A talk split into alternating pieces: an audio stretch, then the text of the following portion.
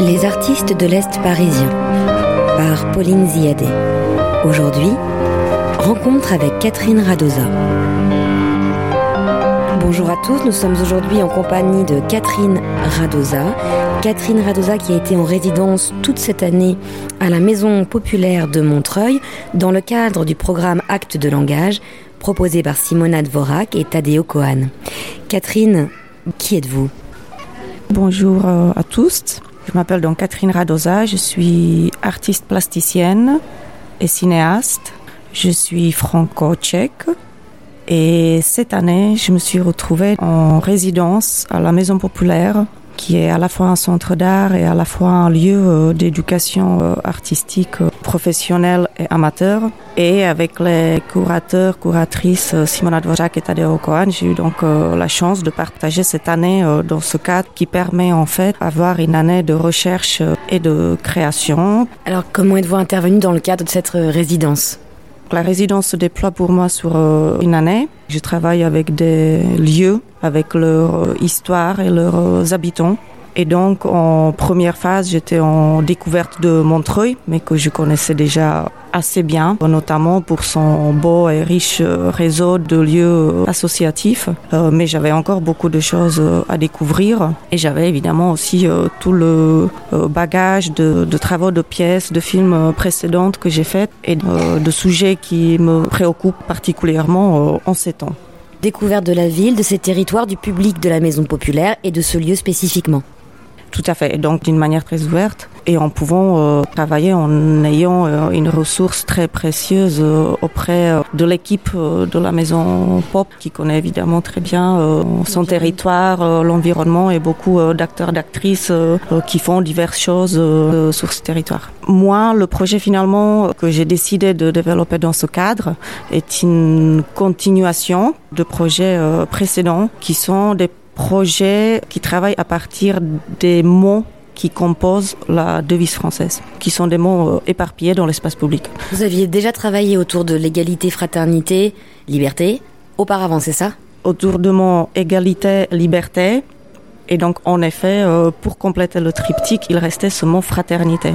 Et donc, j'ai regardé euh, sur la carte de Montreuil et comme dans la plupart euh, de villes françaises, en effet, on y trouve la rue de la fraternité, la rue de la liberté et l'égalité, mais aussi la place de la fraternité. Et moi, donc, j'ai décidé de m'arrêter justement sur la place de la fraternité c'est-à-dire s'arrêter, s'arrêter pour y penser, s'arrêter pour euh, y être euh, au niveau géographique, s'arrêter de quelle euh, façon? C'est un peu tout à la fois. C'est un prétexte, c'est une adresse, mais c'est aussi un lieu qui réellement existe, qui est habité, qui est traversé. Et j'ai décidé d'y créer une situation de rendez-vous. Dans mon travail, je procède souvent par une découverte de territoire, par beaucoup de rencontres, par le témoignage.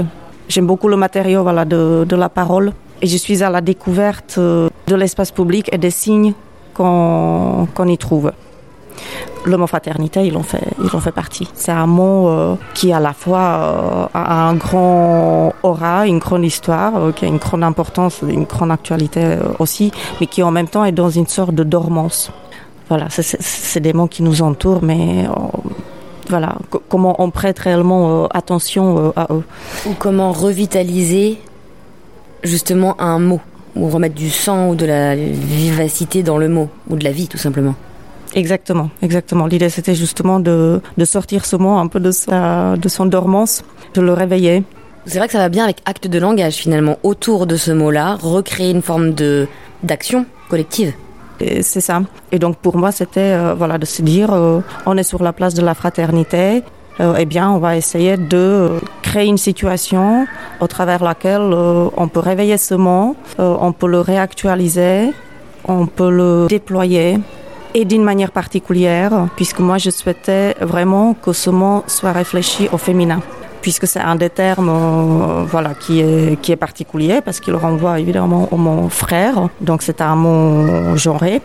Et donc comment les femmes s'y sentent incluses ou pas J'étais à la recherche, aux rencontres diverses euh, avec des femmes euh, pour discuter avec elles euh, sur, sur ce thème-là. Alors, il en est ressorti 17 voix, 17 points de vue conjugués au féminin pu travailler notamment avec la Maison des femmes de Montreuil, des rencontres très, très fortes.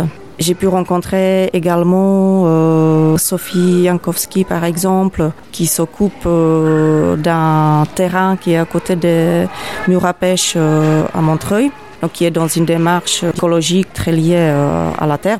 J'ai pu rencontrer également, par exemple, Baniko Shundi, qui est une artiste et cinéaste qui vit à Montreuil et qui est d'origine iranienne. J'ai pu rencontrer également des lycéennes du lycée Jean Jaurès à Montreuil. J'ai pu également échanger euh, sur le sujet avec euh, Sophie Vanish, qui est une historienne française spécialiste de la Révolution française, mais également avec euh, Elisabeth Pelses, qui est magistrate. Et donc, ce qui m'intéressait, c'est de pouvoir mettre ensemble des pensées, des expériences, des avis, des réflexions de femmes très diverses, à la fois de points de vue de, de trajectoire euh, personnelle, de, de, de, géographie, d'origine, de niveau social, d'âge, pour créer en fait euh, une polyphonie euh, très riche, très complète de cette représentation de ce que c'est la fraternité, de ce qu'elle pourrait être, et que évidemment ce n'est pas une chose, c'est un mot pluriel. Il y a eu déjà des restitutions de, ce travail. Il y a eu la Nuit Blanche, je crois. Qu'est-ce que vous pouvez nous en dire et, qu'est-ce qui va se passer le 27 novembre prochain au Méliès? Moi, j'aime souvent de créer des projets qui construisent des formes, des moments et des situations différentes. Ce projet-là, il commence par les rencontres avec euh, différentes femmes. Il se prolonge ensuite dans une euh, création euh, sonore euh, et textuelle et qui se traduit dans une forme d'installation dans l'espace public qui a eu lieu le 3 juin dernier sur la place de la Fraternité, donc et qui était à la fois donc une installation visuelle et sonore, mais aussi une performance. L'idée, c'était de proposer à toutes les personnes, euh, voilà, qui étaient invitées sur l'événement, mais aussi qui passaient là, parce que voilà, on est dans l'espace public. Donc l'idée, c'est justement que tout le monde puisse euh, se joindre à la situation. Et donc l'idée, c'était en fait de s'emparer des banderoles, de 10 grandes banderoles avec des textes à la fois que j'ai écrits, avec des extraits euh, des entretiens avec les 17 femmes que j'ai pu réaliser, euh, et des mots assez forts euh, qui en ressortaient, des, alternatives, des synonymes euh, voilà, de ce mot fraternité. Et donc la proposition était de porter collectivement ces banderoles dans un parcours symbolique en partant de la place de la fraternité, par la rue de la fraternité, la rue de la liberté, de l'égalité et la rue de l'avenir. Et en revenant de retour sur la place de la fraternité, nous avons pu collectivement accrocher l'exposition voilà, donc ces banderoles qui étaient horizontales euh, deviennent verticales et deviennent un peu des sortes de, pages de livres qui se déploient dans l'espace public.